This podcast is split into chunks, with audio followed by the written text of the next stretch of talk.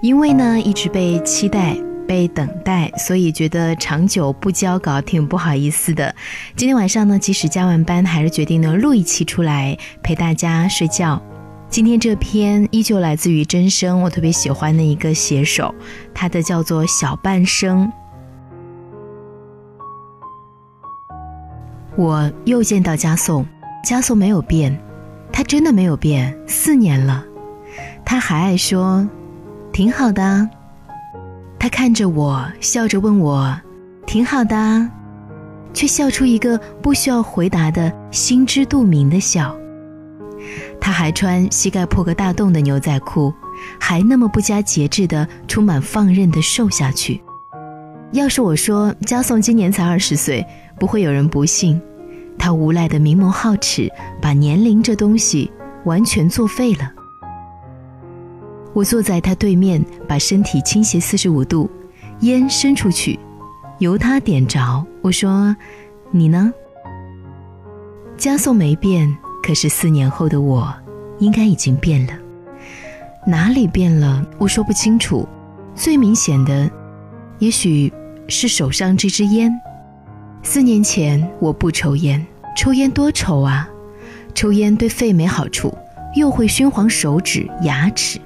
烟草本身辛苦钝涩，而一支烟的时间那么短暂，燃烧着矮下去，向着败兴发展，很像某种颓废苍白的人生。四年前，我十只手指甲剪得秃秃的，又白又透明。我的一切看上去都那么卫生，我是一等一的好女孩。现在我手指上戴两只戒指，一只戴在左手食指，是某年失忆之时去国外买的黑宝石；另一只戴在右手中指，是某年热恋之时对方送我的白钻。分手后戒指忘记摘掉，越戴越紧。也好啊，算是那个人。偿付我爱与青春的损失，礼尚往来，我喜欢这种公平。我拿着一只爱喜，嬉闹呼出，如春蚕吐丝。韩国烟烟深又细，却非常惊然，烟里无一例外是焦油、尼古丁、薄荷香料种种易燃品，成全一种微小的烧毁。爱喜的好处是，它可以令你觉得你被宠爱着。它寒调调的气味是个暗示，它是你的，你是他的，爱喜，爱你所喜。加颂看着我，试图从我的表情里寻找到痛楚或欢悦，盯得久了，眼睛蒙上了一层晶莹的壳，眨一下就泪汪汪的。我助兴的笑了，他便终于放心了。他从口袋里拿出一包本市出产的烟，很廉价的那种。我想，他一定买了很多这种烟，买多的话，超市里会送打火机，所以他用的是同样廉价的塑料打火机。他抽烟特别凶，从前是，现在也是。我对加颂的观察总是很刻薄，从前是，现在也是。只是现在我的刻薄已经伤害不到他了，而加颂的好跟坏，与我又 有什么相干？夜晚十一点，我和加颂坐在湖边的悬铃木下，对着湖水抽各自的烟，想各自的事。我们几乎没有交谈，却觉得说了一晚上的话都很疲倦。烟一根一根的抽下去。从鼻腔进入喉口，沿气管而下，直抵肺根，留下一条野火花遍布的清熏之线。第二天傍晚，我去家颂家里做客，我买了水果和红酒，又去买了一件质地上好的毛衣，这是送给家颂妈妈的。我虽不是家颂的亲人，但小时候家颂妈妈对我很好，老年人在乎礼数。加颂妈妈疼我一场，让她高兴是我的责任。而矮月，我从未见过他，不知道他会喜欢什么，只好送永不会错的丝巾。进了门，家颂妈妈便喊我的小名，秀子。她这样一喊，勾起前尘旧事，使我鼻子发酸。再看看家颂家没有什么变化的摆设，我终于忍不住要哭了。家颂妈妈老了，头发白的更多，像一株梨树，风里摇着。记得小时候第一次到家颂家玩，他头发还是黑的。晚一个庆临祭，给我一只大大的国光苹果。时间过得真快，饭菜做得太丰盛，进门时已经摆了半桌，都是那年秋天的鲜物，是我在外面独自一人深夜加班回到公寓时，常常抓心挠肝想吃的东西：红烧海螺，或是鸡丝炖海苔。孤独中，我想他们想得发疯，而我的公寓橱柜里只有泡面、速冻的小鱿鱼、加了防腐剂的真空鸡翅，完全不是滋味儿。矮月端着一盘桂花糯米团圆子，从厨房轻手轻脚走出来，因为眼睛要关照汤钵，也就没有抬起头看我。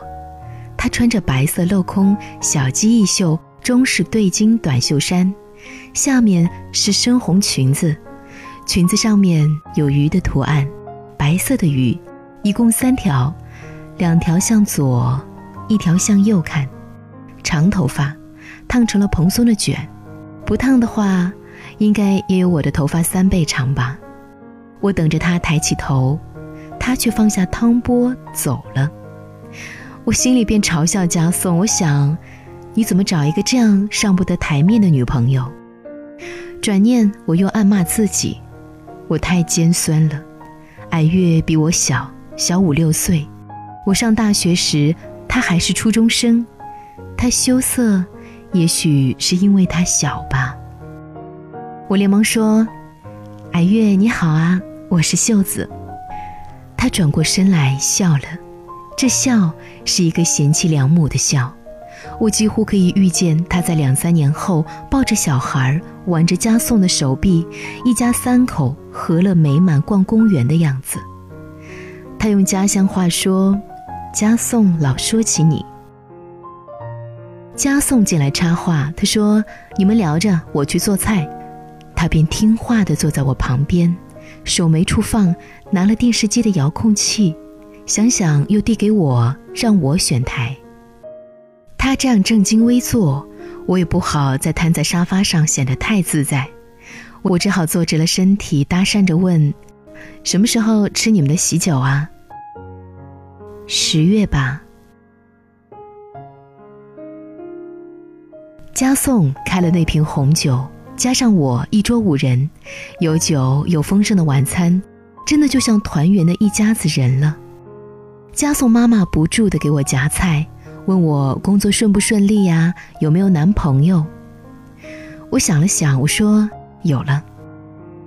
我觉得说有比说没有更容易结束这个话题。加颂妈妈叹一声，矮月有点不自在。老人继续问，他说：“哪里人呐？对你好吗？”我说：“当地人，是同事，对我不错。”加颂看着我，半天没有举筷子，我便转脸面向他，举起杯，说：“矮月，加颂，我敬你们，祝你们幸福。”必须得换个话题了，我们说起小时候的事。那时候，加颂和我是小学同学，两人很要好。当中我转学，加颂还没出息的哭过。他扯住我的手不让我走，加颂妈妈就给了他一巴掌。当时加颂右眼正长着一颗熟透的针眼，那一巴掌下去，针眼崩溃了，加颂的右眼皮就此留下一只疤。那小疤也曾经一度是我所爱慕的吧。后来又一起考上同一所中学，然后是同一所大学。算下来，和家颂在一起并行而过的时间，差不多有十五年。遥遥的，也是小半生。人人以为我们青梅竹马，可是，并不是那么回事儿。大一的时候常常是这样，和嘉颂打球，然后去洗澡，从浴室出来，如果又遇见，便披头散发的一起往回走。他拉着拖鞋，头发滴着水，在阳光里头，初秋的树影、花香，和一天高而亮的云，让人心情无端大好。两人都端着学校统一发的丑陋的红色脸盆，嘉颂的脸盆里有梳子，我便拿了他的梳子梳头。那一刻，真好，和嘉颂那么熟，熟到共用一柄梳。像一对小夫妻一样，风吹干我们潮湿年轻的身体。我说：“嘉颂，晚上去看电影好吧？”他说：“行啊。”于是晚上我们蓬着一头青春的黑发去看电影，在电影院里坐得那样近，都能闻到彼此洗澡后清香的味道。那么光滑的年纪。我真想靠在嘉颂的肩膀上，问他：“就这样一辈子，好吗？”可是嘉颂一直在批评导演。一晚上，他几乎给我讲了一遍先秦史。那次好像是看《刺秦》。二十岁的嘉颂不会知道，在一场电影院的开始与结束，我对他的爱情升腾又吸引。大四那年都在找工作，我所学的专业，如果不是自己拼了小命去求职，就除非有显赫的家世。我既没有努力，也没人替我安排，我一直在碰运气。运气不算坏，遇到了一家广州的公司，想了一晚，我就去签了协议。嘉颂知道后来找我，问我，真的确定了没有？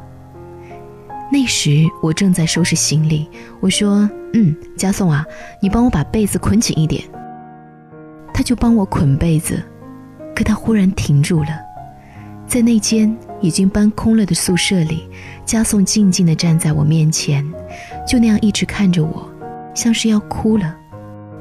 桌上水瓶里的雏菊已经干枯，吸罐被踩扁，镜子破碎。所有的物体都在提示着一场即将爆发的伤心。我说：“你快点儿啊，不然来不及了。”他没有说什么，低头继续替我捆被子。他的动作变慢，剩下时节，他的汗落到了我的被子上。接着，他送我去坐南下的火车，路上一直提着我的行李。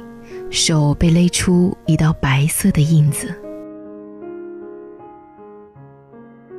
在嘉颂家吃的那餐饭真是非常的美味，以致我吃的一心一意，像是要噎死自己。嘉颂妈妈心满意足，爱莲的神色越发显著。但我得走了，我知道这里再不是我童年和少女时代那个可以当成自己家一样久留的地方。我要好的男孩即将结婚，他的女友才是这里名正言顺的客。该留下的，是他。嘉颂和矮月送我，路上矮月一直拉着嘉颂的手，他的指骨很小巧，把男人的手握得很紧，却显得太过用力，因而有些难看。其实矮月不必这样的。现在的我已经不喜欢嘉颂了。用我刻薄的眼光来看，嘉颂身上有一种沉沉的木气，令我觉得呼吸不畅。而我身边那些人呢？我喜欢他们吗？他们多金又多情，穿着昂贵的 logo，开着名牌的汽车，问我有没有空啊，一起去听音乐会。我本应该选择他们当中的一位，慢慢的交往着，未来或许可以成就一段佳话。可是为什么去音乐会的路上，我突然想念嘉颂以及嘉颂一身廉价的佐丹奴？或许嘉颂有嘉颂的好，嘉颂的好就在于它的不变，它的恒定，它的静，它可以引我随时回到从前，我不必因为找不到门而焦急。整个夏天，我一直在家乡的小城里混日子，眼看假期快要结束，一想到回公司，心便一沉再沉。家颂每天晚上给我打电话，喊我去他家吃饭，有时候去，有时候我就自己一个人在路边的小店里吃烤肉。卖烤肉的大妈会送我一碟腌黄瓜，咸味很轻，可以白口吃，解烤肉的腻，还有很好的大麦茶喝。我在这城市其实已经没有家了。我父母在七年前我考上大学后就分道扬镳，一个嫁到法国去，一个在北京开公司。起初他们都在争取我，想我毕业后跟他们走，但是最后我的冷静瓦解了他们的热情。现在我们三个人各过各的，形同陌路，倒也互不打扰。没有家，我还回来这里做什么呢？回到这个没有家的城市里，我是来寻找什么呢？难道是加送吗？我早已经不喜欢加送了。那么我回来的原因，就只能归结为对过去的眷恋了。我在苦苦守望和寻找的，就是没有形状的一种回忆。可是回忆太轻太快，我用什么样的手势才能够挽留住他们的消逝，他们的脚步？黄碧云说。恋慕与忘却，便是人生。回到公司以后，十月很快到了，我寄了礼金和礼物过去，祝家颂新婚快乐。公司在十月有新品发布会，我忙着发布会的事情，每天都很晚回来，累得只想睡觉。深夜里在网上搜寻各种资料，写各种提纲，嘉年华会的，加一个小型的新闻发布会。我得一一去安排。便在这时接到加颂的电话，深夜两点，月映如青色的柠檬切片。加颂的声音不壮，问我为什么还没睡。我说我在工作啊。其实这个时候听到熟悉的人打来电话，会觉得很暖心，有点高兴。我说加颂啊，你呢？怎么还不睡啊？加颂，你结婚了。就不要总打电话给我了。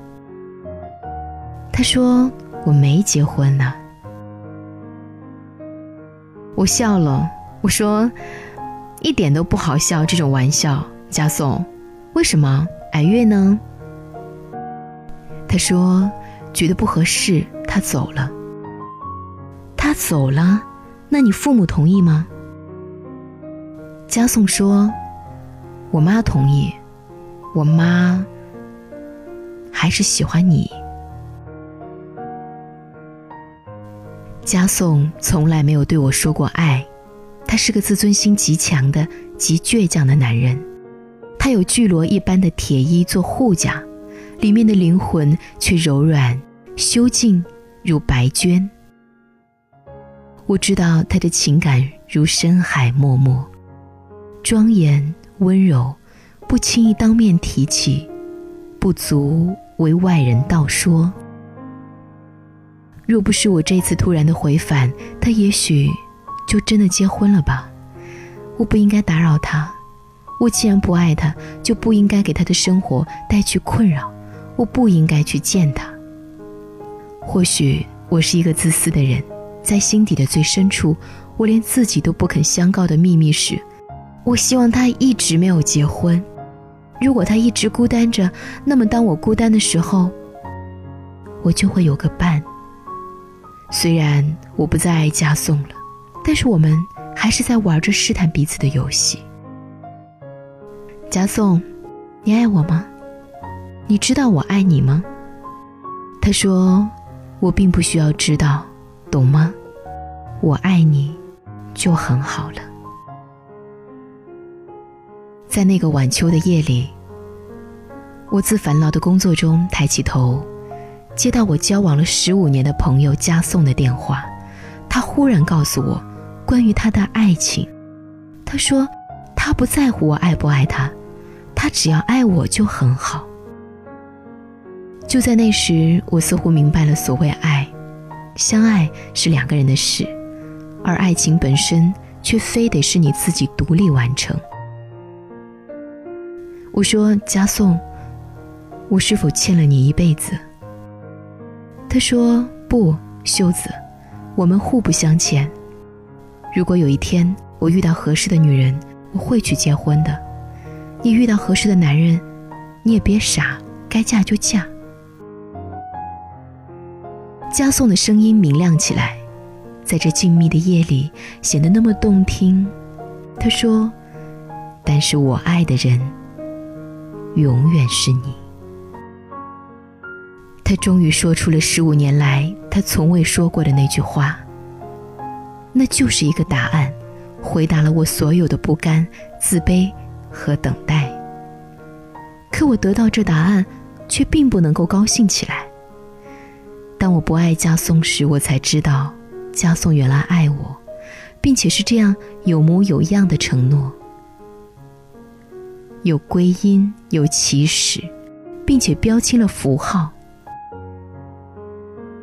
晚秋的浩荡月色下，隔着千山万水，我很想抱着家松，告诉他我的惆怅，我的追悔，我的寂寞和幸福。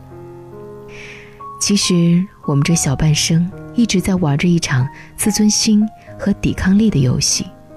这游戏也许会一直持续下去，因为它实在、实在太好玩了，不必停，不是吗？当我爱上加颂时，他懵懂不知；当加颂爱上我时，我心灰如死。那一段爱情。像一道门，藏在心中，一直遗憾。后来再恋爱，难免想重来，比较着从前和现在。忘了时间会篡改，回忆着各种片段，要不要勇敢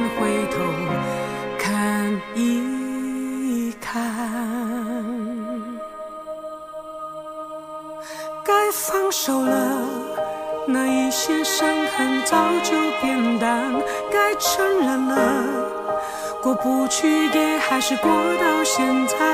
那一个人，并没有苦守在上个转弯，等待着谁的旧爱在复燃。该放手了，有一些事不需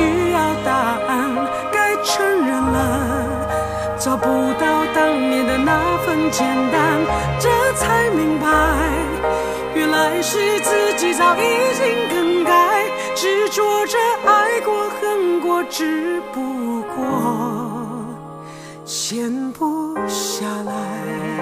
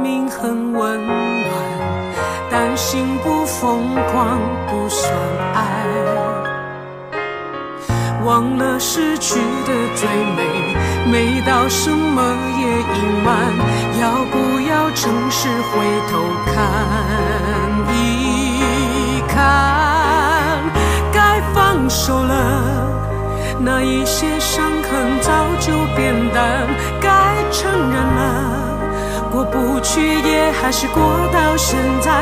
那一个人，并没有苦守在上个转弯，等待着谁的旧爱在复燃。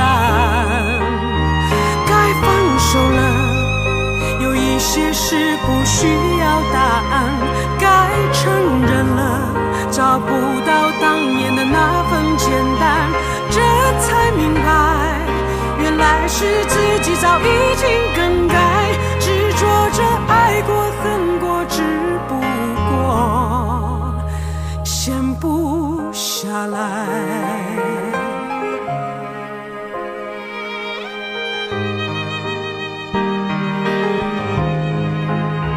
这才明白，原来。是自己早已经